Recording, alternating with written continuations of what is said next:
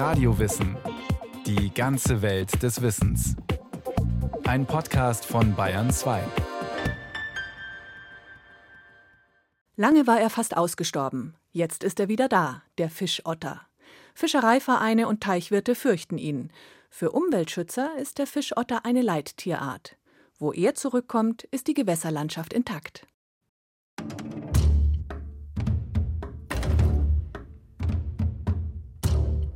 An dem Fischotter ist alles merkwürdig. Sein Leben und Treiben im Wasser, seine Bewegungen, sein Nahrungserwerb und seine geistigen Fähigkeiten. Er gehört unbedingt zu den anziehendsten Tieren unseres Erdteiles. Alfred Brehm, Zoologe, 1864. Deshalb heute, wo noch zahlreiche Otter unsere Gewässer gefährden, vereine Jäger, Fischer und Fänger eine Parole – Tod dem Otter. Aus einer Fischereivereinsdruckschrift um 1880. Eine Art, die in allernächster Zeit bei uns als ausgestorben gelten kann. Eine Diagnose aus dem Jahr 1984. Wenn der kommt, dann gnade uns Gott. Die fränkische Landtagsabgeordnete Gabi Schmidt, ehemals Karpfenzüchterin, 2018. Er ist jetzt wieder da. Er ist aber nach wie vor eine der seltensten Tierarten, die wir in Bayern haben. Dr. Christine Margraf, Artenschutzbeauftragte beim Bund Naturschutz 2018.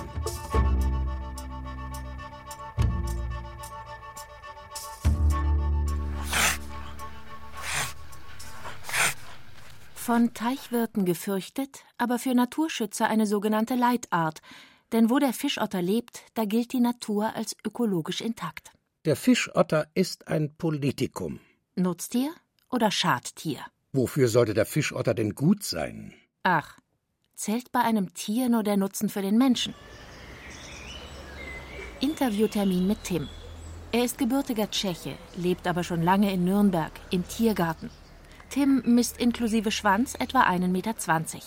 Sein Fell ist schokobraun an Brust, Hals und Backen jedoch grau-weiß. Der Fischotter hat eine sehr hydrodynamische Körperform, mit der er sich im Wasser sehr, sehr schnell bewegen kann. Er ist auch an Land, wenn man ihn an Land laufen sieht, erstaunlich schnell. Er hat zusätzlich noch im Gesicht und an den Ellenbogen Hasthaare, sodass er seine Nahrung, wenn jetzt das Gewässer mal sehr trüb ist, durchaus auch ertasten kann. Er kann ja relativ lang tauchen.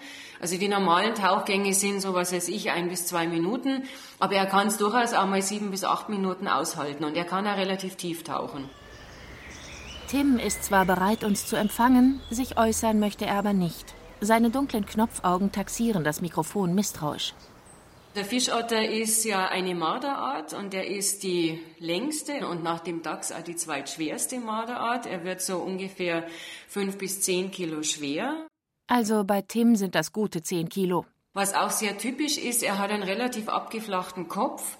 Das fällt auf, wenn man ihn sieht. Dadurch sind Nase, Augen und Ohren in relativ gesehen einer Linie.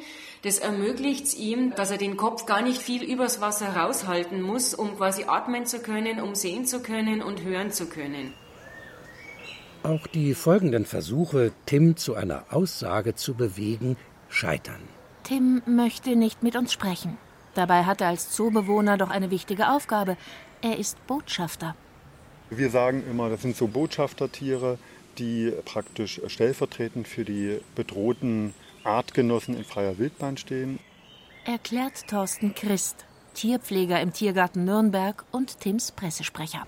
Denn sind wir ganz ehrlich, wer hat mal die Möglichkeit, einen Fischotter draußen in freier Wildbahn zu sehen? Es gibt sie ja wieder, wenige zwar, aber es gibt sie wieder. In den 1980er Jahren galt der Fischotter bei uns als ausgestorben. Und dafür verantwortlich ist mal wieder der Mensch. Es sind verschiedene Gründe, die da dazu geführt haben. Das eine ist, dass er als äh, Nahrungskonkurrent, weil er Fische frisst, angesehen wurde und deswegen entsprechend intensiv bejagt wurde. Also Fischotter durfte damals auch bejagt werden. Er war im, im Jagdrecht ohne Schonzeit. Erläutert Christine Margraf vom Bund Naturschutz in Bayern.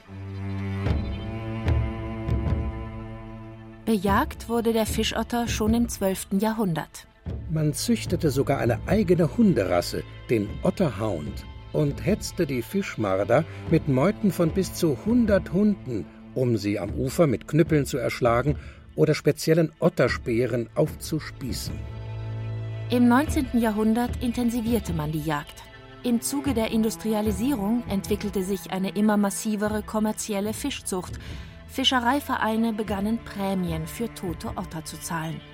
Allein die Königliche Landwirtschaftsgesellschaft Hannover dokumentiert zwischen 1883 und 1913 Prämienzahlungen für 8000 erlegte Otter. Das macht ca. 280 getötete Fischotter pro Jahr.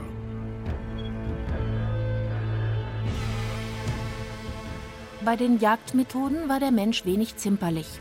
Wo Gewehr oder Fallen nicht erfolgreich waren, legte man vergiftete Fischköder aus oder band gefangene Jungtiere fest, damit ihre Angstschreie das Muttertier vor die Flinte lockten.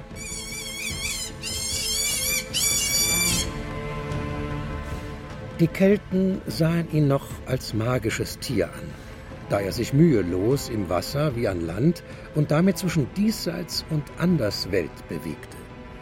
Doch in der industriellen Gesellschaft zog der Fischotter als Nahrungskonkurrent immer mehr Hass auf sich.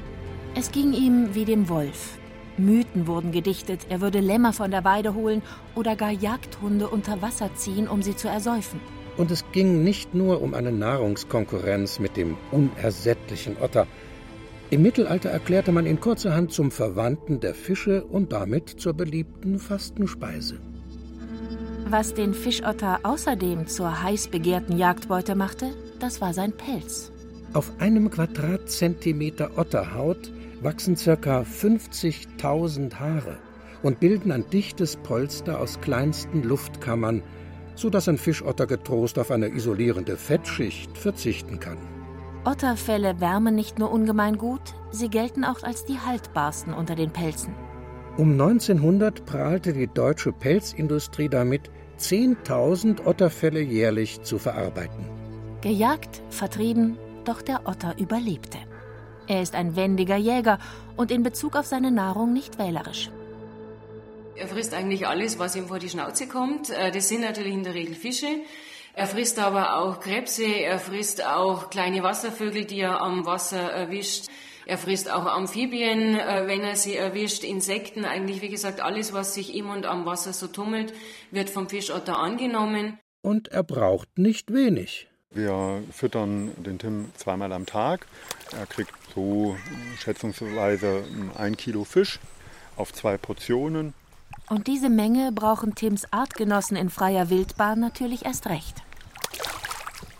Wer Tim eine Weile zusieht, versteht warum. Der Fischotter ist unglaublich agil und bewegungsaktiv.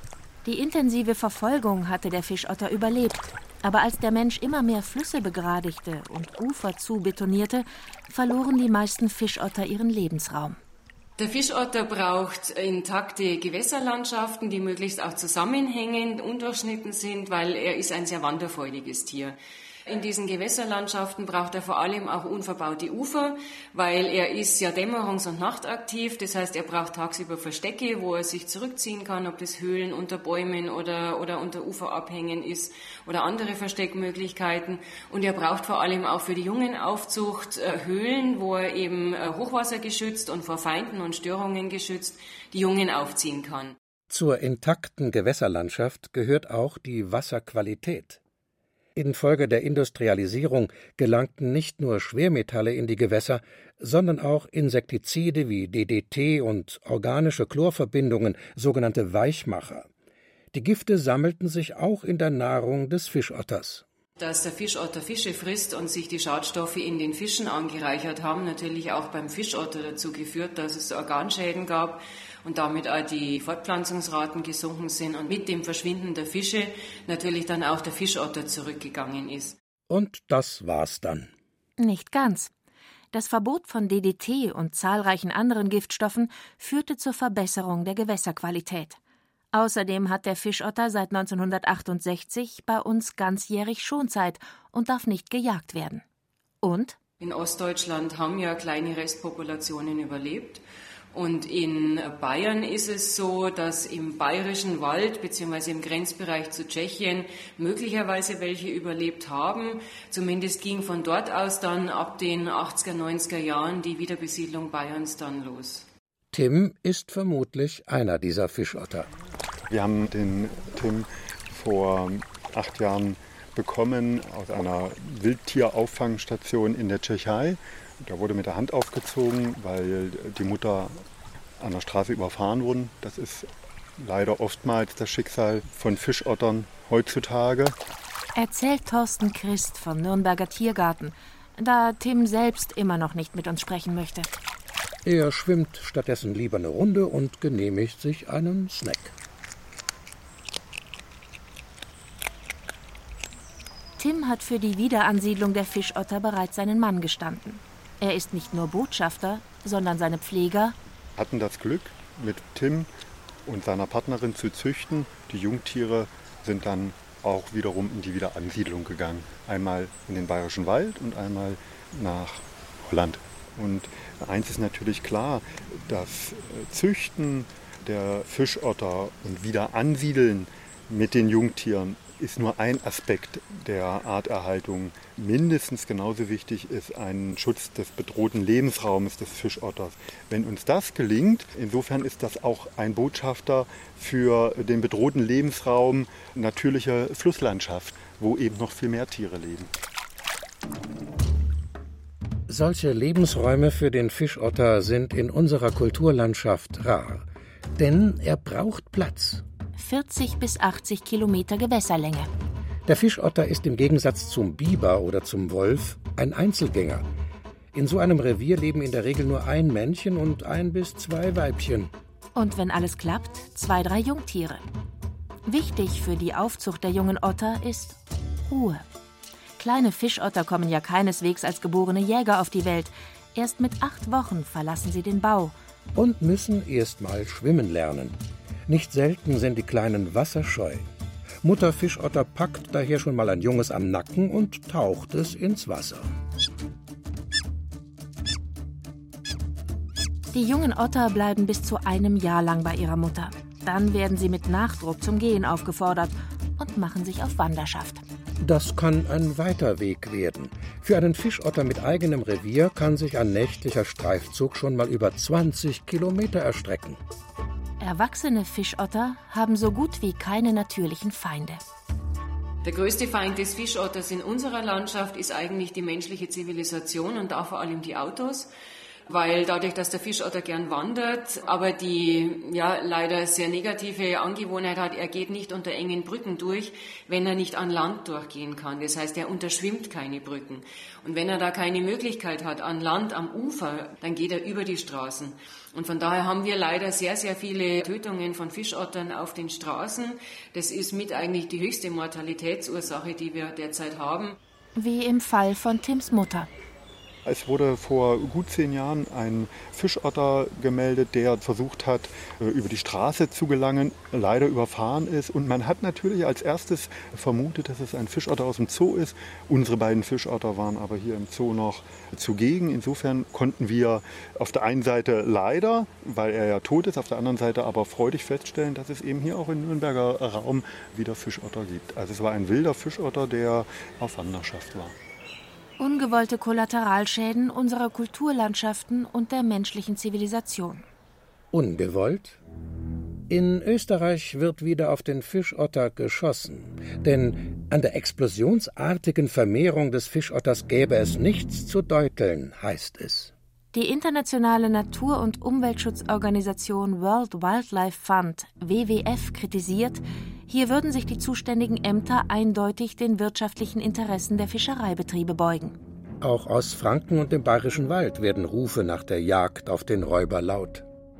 Dass es einerseits illegale Tötungen von Fischottern gegeben hat, während andererseits Teichwirten pauschal Massentierhaltung unter Wasser vorgeworfen wird, hat hitzige Diskussionen entfacht.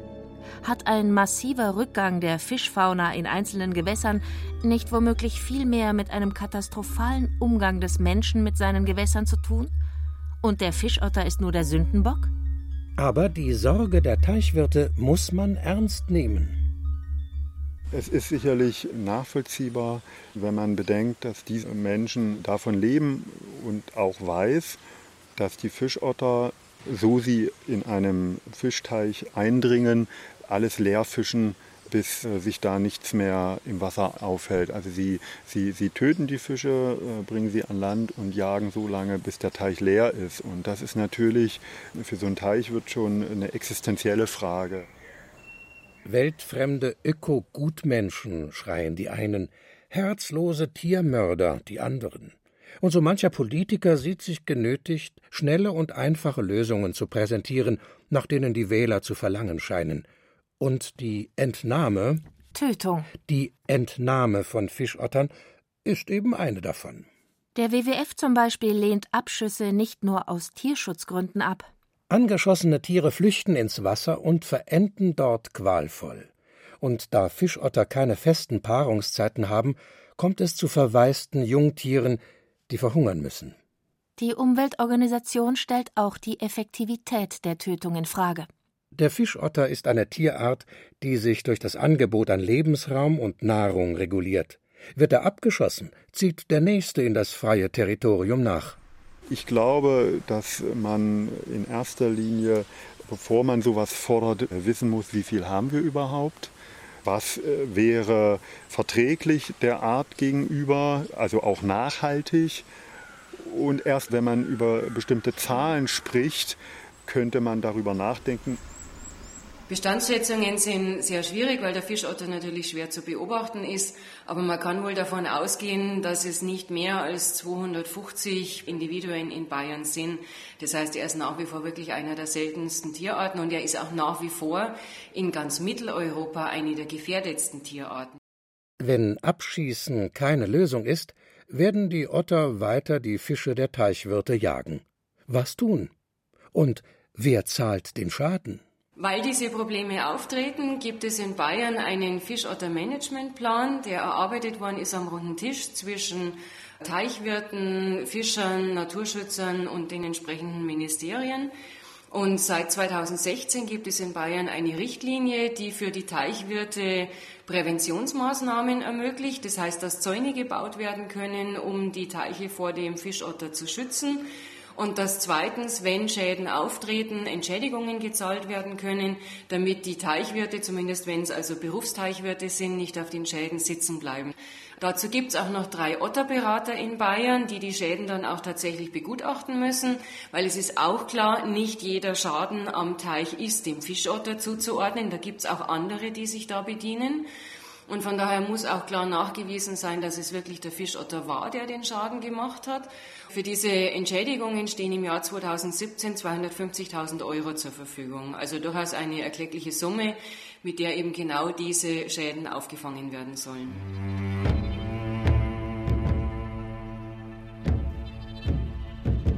Der Fischotter kostet Geld und sein Schutz erfordert Verzicht auf Handlungen, die seinen Lebensraum direkt oder indirekt beeinträchtigen. Wenn du mit den Tieren sprichst, lernst du sie kennen. Wenn du nicht mit ihnen sprichst, lernst du sie nicht kennen. Was du nicht kennst, davor fürchtest du dich. Was du fürchtest, zerstörst du. So eine indianische Weisheit. Botschafter wie Tim im Tiergarten Nürnberg machen uns nicht nur mit einer liebenswerten Tierart bekannt, sie zeigen uns auch, wie wichtig es ist, sich für den Schutz der Lebensräume nicht nur des Fischotters, sondern auch von uns Menschen einzusetzen. Er zeigt uns, wo Handlungsbedarf besteht. Der Fischotter ist zu einem Symbol des Naturschutzes geworden. Der Otter steht für einen der ganz wenigen Erfolge des Naturschutzes, dass eine Tierart von sich aus wieder zurückkehrt, nachdem sie quasi weitgehend ausgerottet war. Die Rückkehr des Fischotters beweist den Erfolg von Maßnahmen wie Jagdverboten, Gewässerrenaturierungen und Verbesserung der Gewässerqualität. Und der Fischotter steht natürlich zum Zweiten für uns und für den Naturschutz auch symbolisch für intakte Gewässerlandschaften. Denn wo der Fischotter auftaucht, ist er nicht allein. Er besiedelt artenreiche Gebiete mit einer gesunden Flora und Fauna. Er steht aber zum Dritten auch deswegen als Symboltier, weil sich am Fischotter, wie im Übrigen auch am Luchs, auch zeigt, wie wir als Gesellschaft mit solchen Arten umgehen.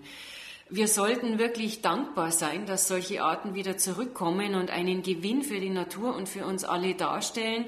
Und von daher ist es wirklich erschreckend und auch aus unserer Sicht absolut nicht akzeptabel, wenn wir bei einer Art, wo wir nicht mal genau wissen, wie viele Individuen haben, wahrscheinlich nicht mehr als 250 Tiere, wenn da jetzt schon wieder nach der Flinte gerufen wird, wenn da jetzt schon wieder danach gerufen wird, den Fischotter die Schonzeit aufzuheben und ihn bejagen zu dürfen, von daher zeigt uns der Fischotter eigentlich auch, wie wir mit solchen Arten umgehen, ob unsere Gesellschaft bereit dafür ist, solche Rückkehrer wieder reinzulassen und ihnen auch den ursprünglichen Platz im Ökosystem, den sie ja Jahrtausende lang hatten, ihnen den wieder zuzugestehen. Als wolle er Christine Markgrafs Appell unterstreichen, bricht nun auch Tim sein Schweigen.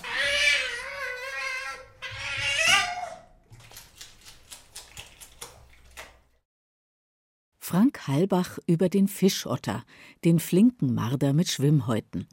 Das war ein weiterer Radiowissen-Podcast aus der Welt der Tiere.